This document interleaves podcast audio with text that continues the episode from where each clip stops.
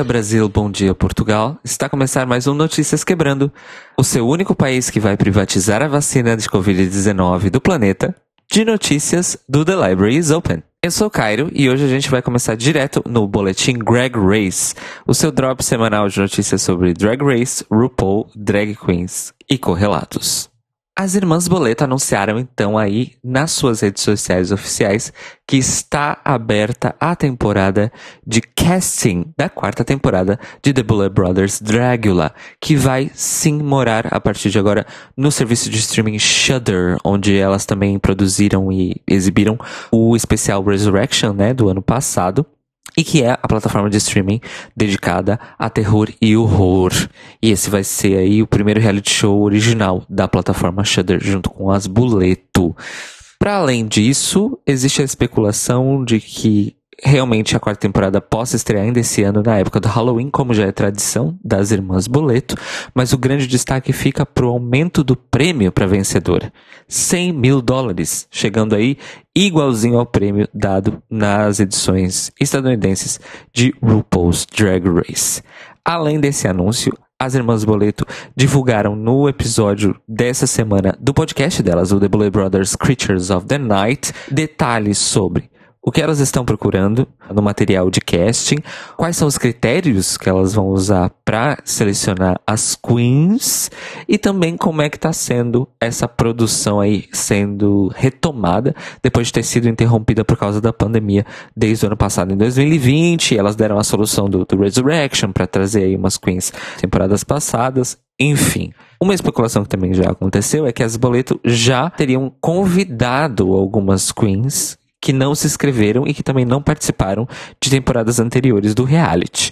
Então, pode ser que a gente ganhe aí um, uma mistura bem grande de participantes com a já confirmada Saint, a especulação ali de outra Queen de Resurrection que também participaria da quarta temporada, Queens convidadas e mais o pessoal que ainda vai se inscrever neste casting call que realmente começou semana passada, então tá bem fresquinho. Então, não sei, né, se você é um ouvinte do The Libraries Open e é uma drag monstro que mora nos Estados Unidos da América, não perca a oportunidade de participar da quarta temporada de Bullet Brothers Dragula, claro. E nós aqui ansiosíssimos para assistir Ainda mais com essa indicação de que o orçamento, pelos vistos, aumentou bastante. Estamos bem curiosos para ver como é que vai ficar esse programa no Shudder, mesmo porque Resurrection foi perfeito do começo ao fim. Outra novidade que foi anunciada na semana passada foi a data de estreia de RuPaul's Drag Race Down Under. Está programada então para o sábado, dia 1 de maio, e a estreia vai ser simultânea tanto na exibição no Stan, na Austrália, e no canal neozelandês e também na Wow Presents Plus, o serviço de streaming da World of Wonder, para o resto do planeta. Isso significa que, de acordo com os nossos cálculos aqui na equipe do The Libraries Open, a temporada de Drag Race Down Under vai estrear exatamente uma semana depois da 13ª temporada de RuPaul's Drag Race Estados Unidos terminar. Ou seja, RuPaul não vai dar descanso para nós esse ano. E por último, a novidade vem do Reino Unido. As Frock Destroyers lançaram uma versão delas próprias de UK Hun, o grande sucesso aí da segunda temporada de RuPaul's Drag Race UK, com o verso da vencedora, a Queen escocesa Laura Stiene. E eu tenho que dizer que ficou até bem fixe. Eu espero que alguém faça um edit em que junte todas as versões de UK Han numa versão super extended, assim, maravilhosa. Eu acho que ia ficar fixe. Então a gente vai deixar o link aqui na descrição para vocês escutarem esta maravilha do pop atual. E continua aqui minha torcida de que em algum momento a BBC tome aí uma boa decisão, uma, pelo menos uma única boa decisão em sua puta vida e coloque alguma das queens ou de grupos de queens de Drag Race UK para representar o Reino Unido no Eurovision, porque tem sido complicado o Reino Unido, viu? Vou contar isso para vocês. Vamos agora então para nossa coluna internacional para dar continuidade à nossa saga no estado estadunidense do Arkansas. Vocês lembram que a gente falou sobre duas leis antitrans que a Câmara do Estado do Arkansas aprovou com bênção aí do governador Asa Hutchinson. Uma delas era sobre proibir atletas trans de participarem de competições oficiais no estado, e a outra eram as limitações das pessoas trans ao acesso à saúde, dando aí direito de discriminação, entre aspas, às pessoas sobre a justificativa de liberdade religiosa e imperativos morais. Vá lá. Muito bem, houve uma reviravolta, duas reviravoltas, na verdade, na semana passada. No dia 5, na segunda-feira, o governador, na verdade, anunciou que ele vetou a lei que versava sobre o acesso aos serviços de saúde e o direito de discriminação. Segundo ele próprio, ele disse que, no final das contas, o texto da lei que foi aprovado era abrangente demais, restringia a decisão das pessoas em todos os lados, né, dos serviços de saúde e mandava uma mensagem errada sobre o estado do Arkansas e que ele não quer mandar essa mensagem para as pessoas. Ele quer que as pessoas trans do estado do Arkansas saibam que elas são amadas. Porém, ele disse isso enquanto se justificava sobre ter assinado duas leis antitrans que tinham sido aprovadas no estado recentemente. No dia seguinte, no dia 6, as casas legislativas do Arkansas reverteram o veto do governador, porque isso pode ser feito por maioria simples, e reafirmaram então que a HB 1570, que é o nome técnico dessa lei, vai ser aprovada enquanto lei. Só que como ela foi aprovada enquanto lei a partir de uma segunda votação que sucedeu um veto do governador, significa que ela está aberta a contestações judiciais. E a primeira contestação judicial já começou no dia seguinte, no dia 7 de abril, a partir da ACLU, que é uma das maiores organizações americanas aí de defesa das liberdades e direitos humanos nos Estados Unidos, que já entraram com um processo. Primeiro tem que ser na Justiça do Estado do Arkansas, eles ainda não podem levar direto para uma Justiça Federal, mas já anunciaram que já foi entrado, então, para que essa lei seja derrubada. Então, vai entrar em litígio e a briga vai ser boa, porque essa lei passou, infelizmente, com imensos votos, imensa maioria, nas duas câmaras da Casas Legislativas do Arkansas. Então vai ser uma briga bem boa. Só resta a gente saber se nessa briga o próprio governador do estado vai continuar a manter a sua posição, pelo menos em relação a essa lei aí do acesso aos serviços médicos e ao direito de discriminação.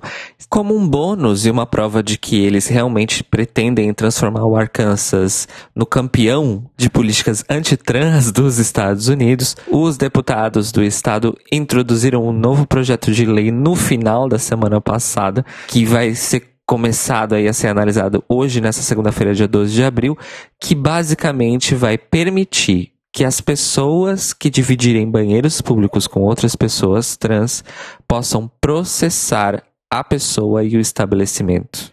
Mais detalhes não foram divulgados ainda sobre essa lei, mas é isso. Arkansas aí na cruzada contra pessoas trans sem tirar o pé do acelerador.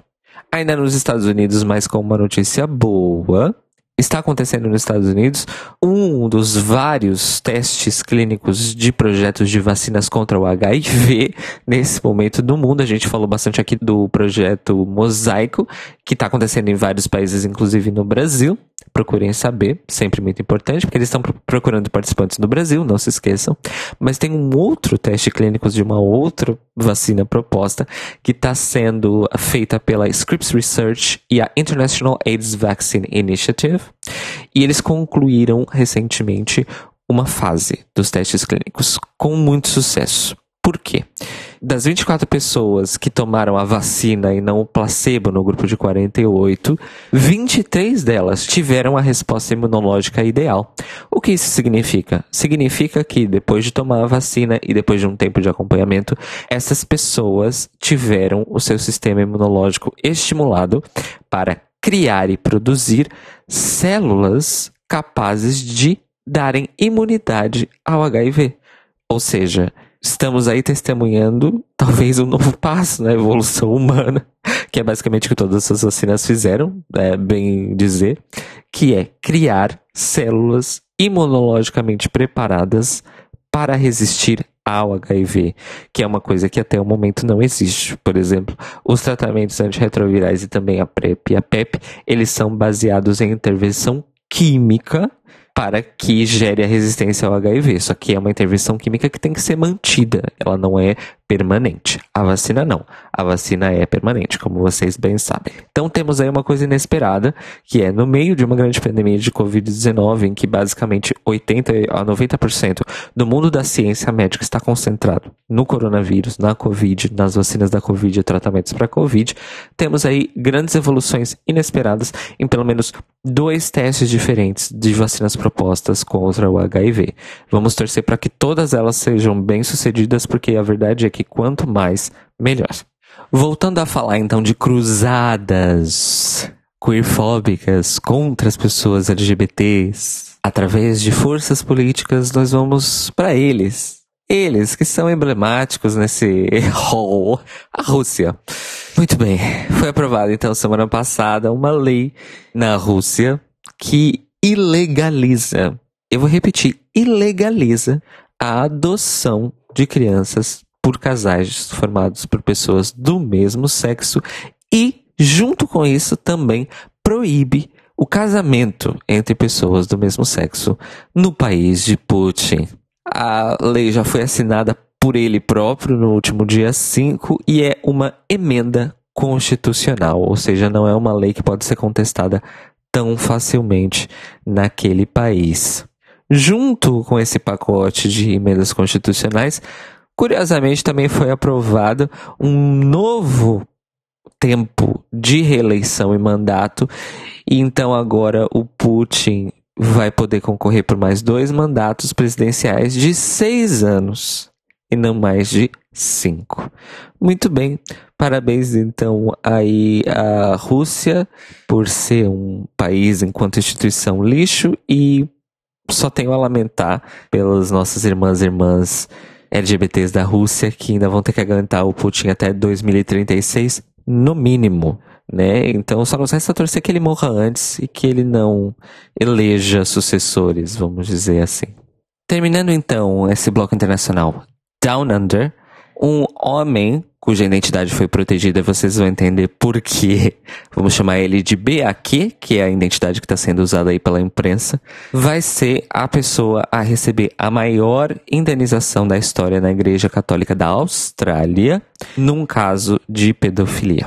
Ele tem 58 anos, o BAQ, e ele foi abusado pelo padre Gerald Ridsdale e pelos professores Leo Fitzgerald e Stephen Farrell quando ele estudava na escola primária dos Meninos Irmãos Cristãos de St. Alypius em Ballarat, na província de Victoria, entre 1971 e 1973.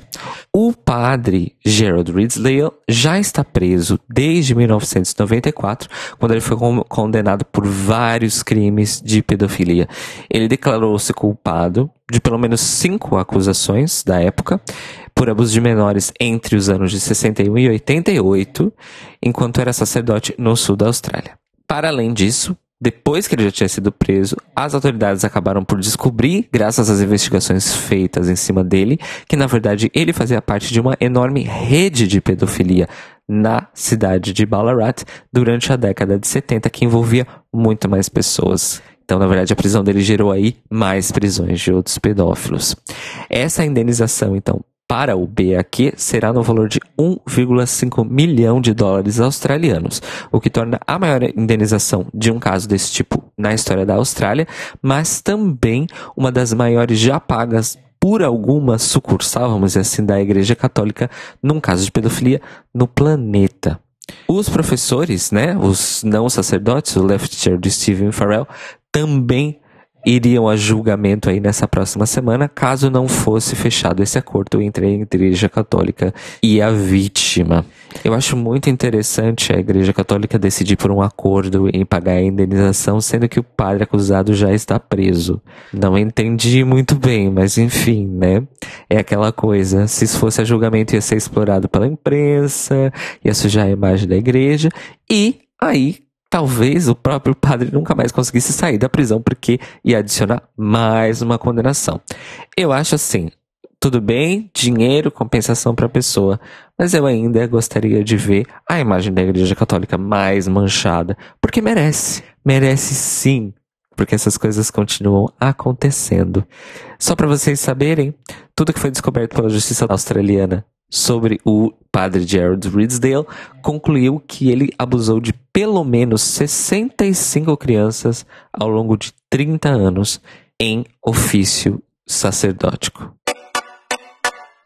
Vamos falar então agora de cultura e entretenimento. Foi anunciada semana passada a data de estreia da terceira e última temporada da maravilhosa, incrível, revolucionária série estadunidense Pose.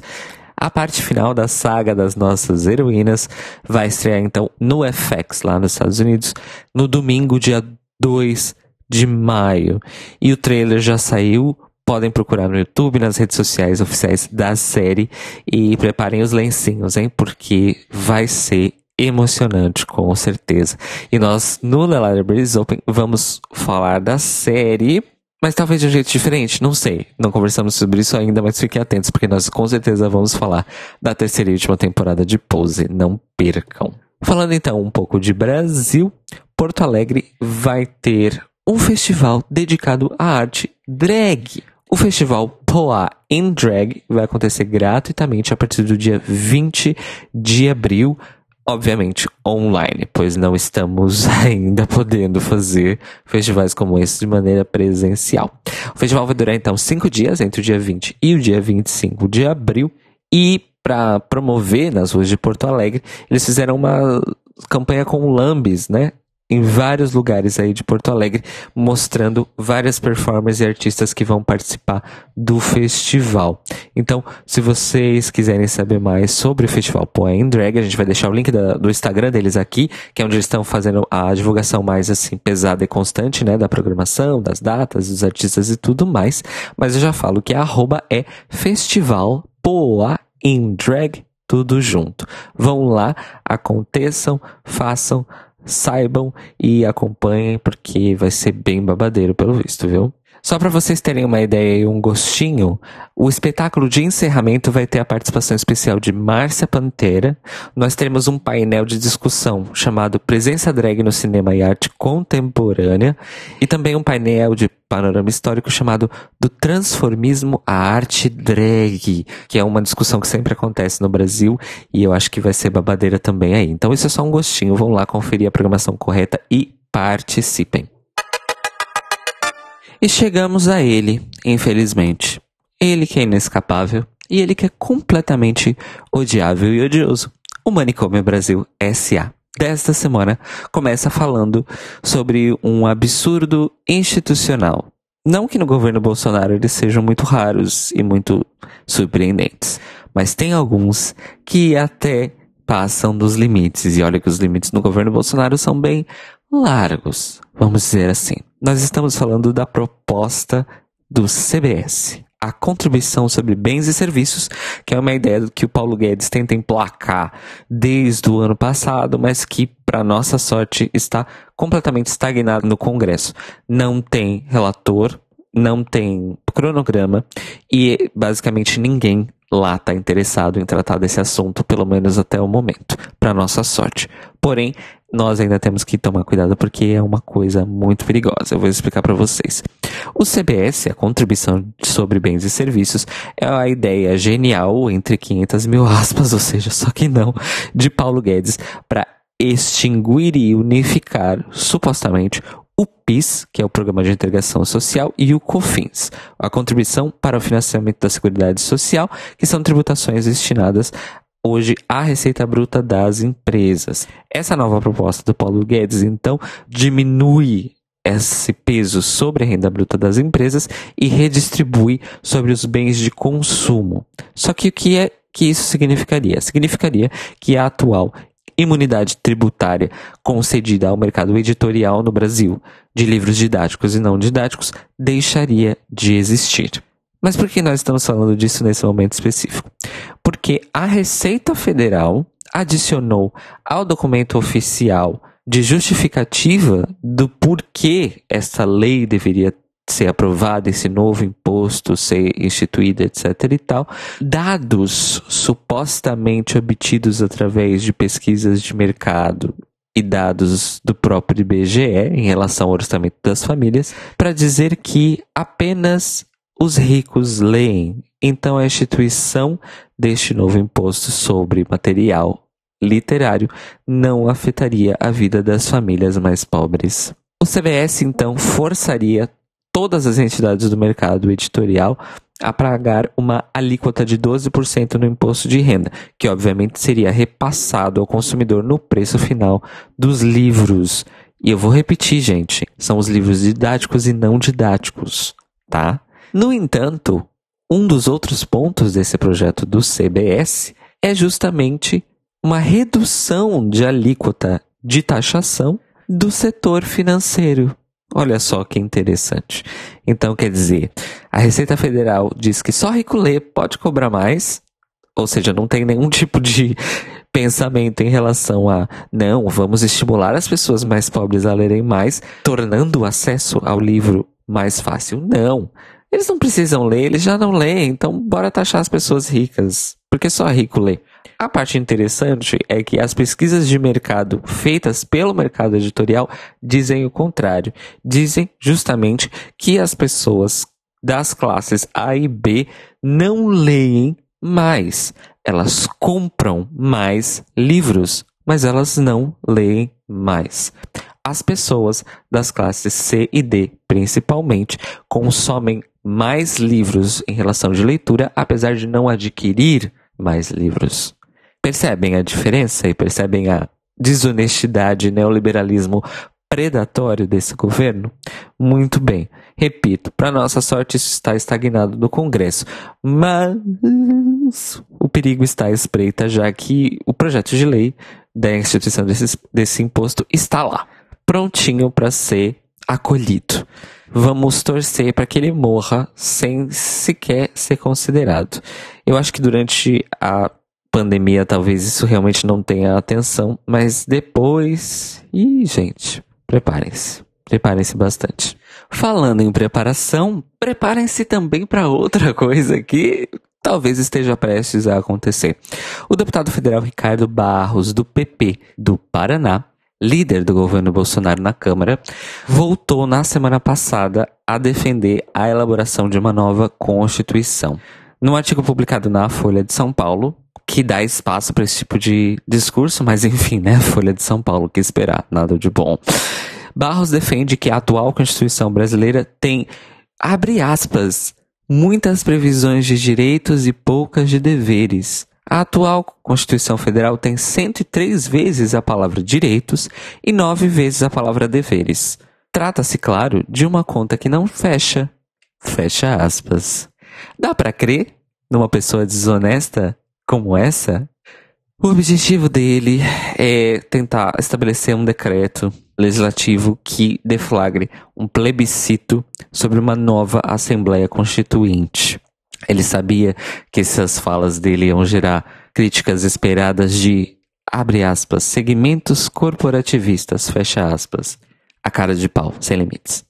E que ele não liga para essas críticas e que ele vai levar em frente esse objetivo e que esse objetivo, na verdade, é um objetivo dele enquanto deputado desde da campanha do seu mandato e não necessariamente uma agenda que está aí no radar do próprio governo Bolsonaro.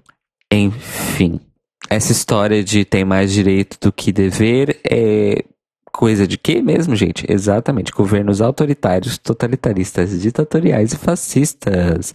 E então se preparem. Vamos entrar então no assunto da Covid-19, porque semana passada foi um verdadeiro shit show. Desde Bolsonaro se reunindo numa aglomeração, um jantar com empresários da Riachuelo, do BTG, do Habibs, do Hospital Albert Einstein, do Banco Safra, do Grupo Alfa, do SBT, da Fiesp, da CNN, da Jovem Pan e o anfitrião Washington Sinel, que é CEO da empresa de vigilância Gocil, onde o atual presidente do Brasil foi ovacionado pelos empresários num momento em que o país caminha para os mais de 400 mil mortos pela Covid-19 e já atingiu aí a faixa de uma média de 4 mil pessoas mortas por dia pela Covid-19.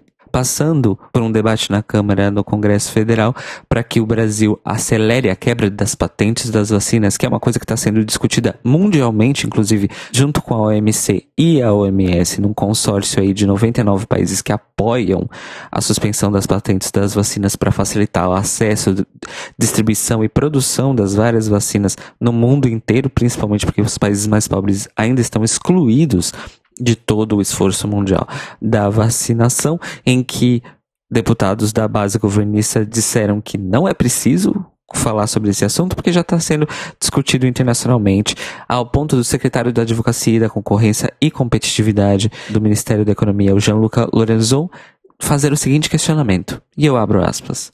Por que o Brasil busca a solução que nenhum país do mundo buscou? Fecha aspas. E ele fala isso como se fosse uma coisa negativa, ou seja, provando aí que é uma pessoa anti-inovação e quer ficar presa nos séculos passados e que não quer que nada mude nunca, absolutamente nada e absolutamente nunca.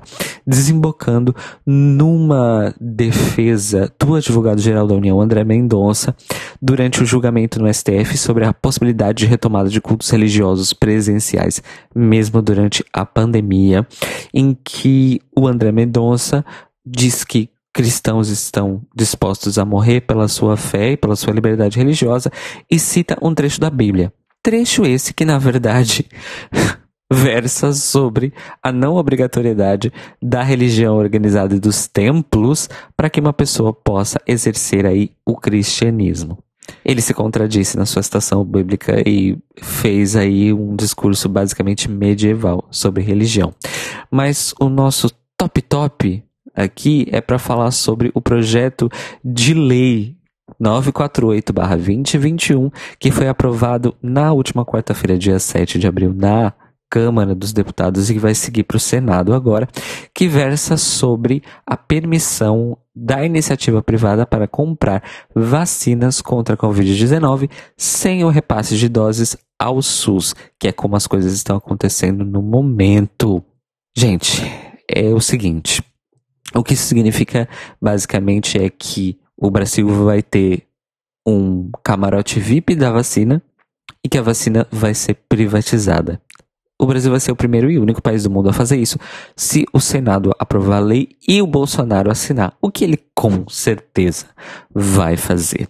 Como eu disse, o texto agora vai seguir para o Senado para ser analisado e nós vamos acompanhar de perto este caso. Mas, gente, liguem para os seus senadores, liguem para os seus deputados, se comuniquem com seus parlamentares. Isso não pode acontecer sob nenhuma hipótese, porque o já caótico, supostamente existente Programa de Nacional de Imunização contra a Covid-19 já está caótico o suficiente. A gente não precisa que o Estado brasileiro, o SUS, concorra com gente rica. É basicamente isso. E este foi o Manicomo Brasil SA dessa semana.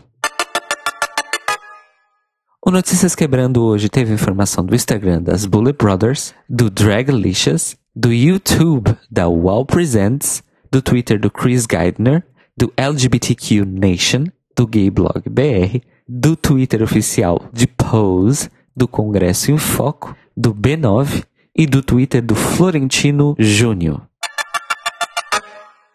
Eu hoje tenho para vocês três indicações.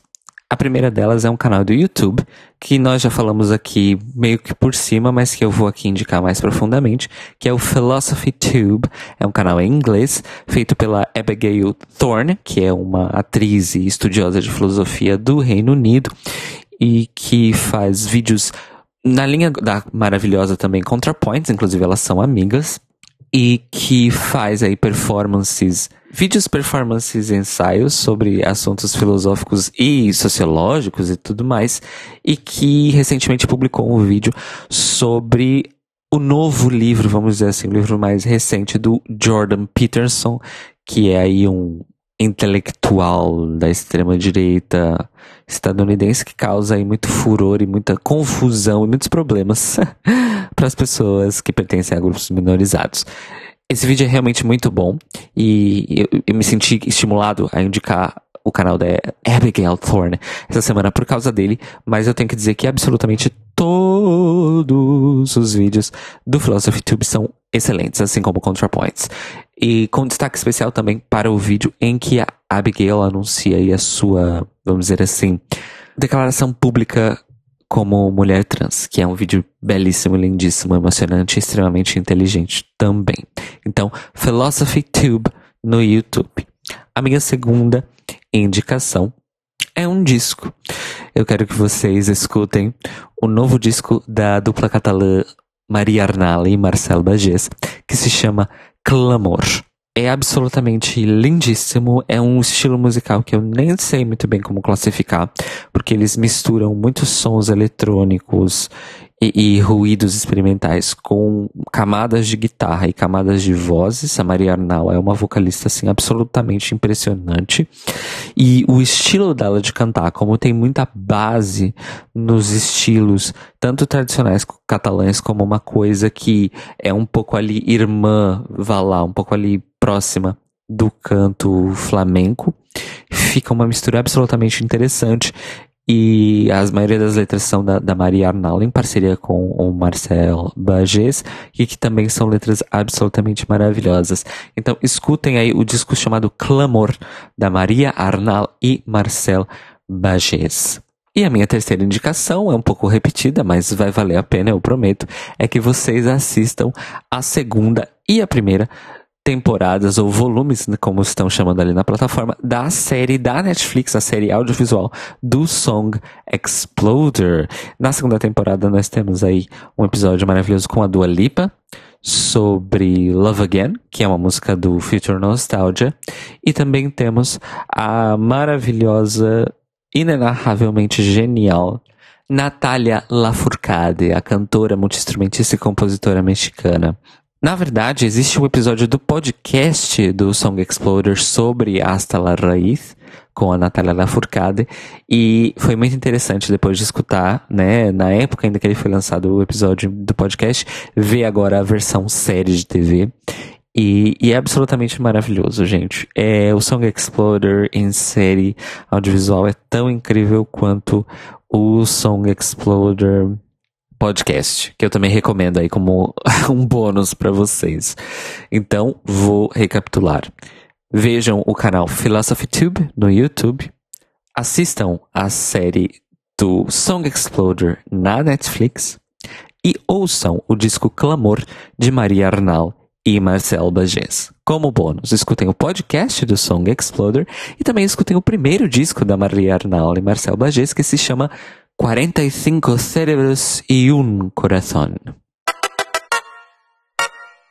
O Notícias Quebrando pinga no seu feed toda segunda-feira de manhã e também no nosso YouTube, em youtube.com.br Open Podcast, o que significa que você pode escutá-lo também no seu serviço de streaming favorito e em qualquer tipo de agregador ou aplicação de podcasts que você prefira usar. Se você tem aí alguma sugestão para a nova Constituição brasileira, você pode mandar para contato arroba ou então falar conosco na nas nossas redes sociais. Somos arroba Clio Podcast no Twitter e no Instagram. Não se esqueça também de olhar a nossa página de campanha de financiamento coletivo no Apoia-se em apoia.se barra The Library is Open para saber como contribuir para deixar o nosso podcast cada vez maior e melhor. Então tem várias faixas de apoio, várias recompensas e vários objetivos. Você pode conferir tudo lá.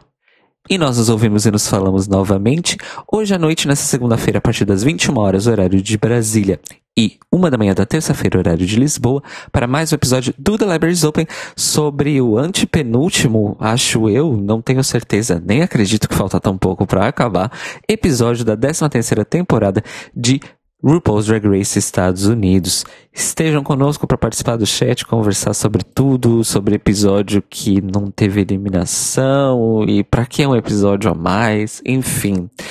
Vamos falar sobre o que aconteceu nesse episódio e vocês vão dizer para quem vocês estão torcendo com a gente ao vivo no chat. Vem conosco, tenham um bom dia, uma ótima semana e beijinhos!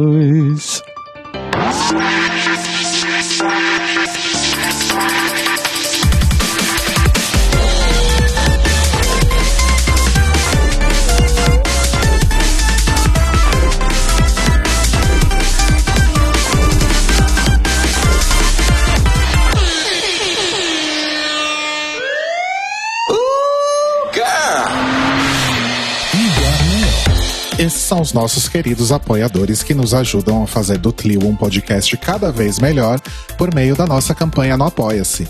Obrigado, Moris! Rafa Bibi, Ivan Ribeiro, Tonho Esteves, Tiago Querentino, Fúvio Bassalobre, Sérgio Araújo, Thaís Alves, Fred Pavão, Lucas Romeiro, Gui Gonçalves, Mia Brandão, Jean Prado, Pandora, Maíra Bueno, Inês Barreto, Cacita Alves, Valdir, Manuel Carneiro, Letícia Ferreira, Vitor Vilaverde, Arthur Mois, Raboni Santos, Edgar Torres, Alu Vieira, Inoue, Juliano Lopes, Tata Finoto, Malcolm Bauer, Senhor Basso, Rafael Pinho Pradella, Feliciano Silva, Nájila Sanderson, Glessi Jatobá, Danilo Cursino, Marcos Vinícius Barbieri, Lana Andrade, Maria Lua, Pri Armani, Matheus Henrique, Fernando Xisto e Brenner Guerra. Se você quer ouvir o seu nome no final de todos os nossos episódios, vai lá em apoia.se barra The Libraries Open, confira as nossas metas, escolha as suas recompensas e se torne uma apoiadora do The Library is Open. Oh, crrr, oh, crrr. Oh, crrr. Este podcast faz parte do movimento LGBT Podcasters. Saiba mais em www.lgbtpodcasters.com.br ou usando as hashtags e arrobas LGBT Podcasters no Twitter e no Instagram.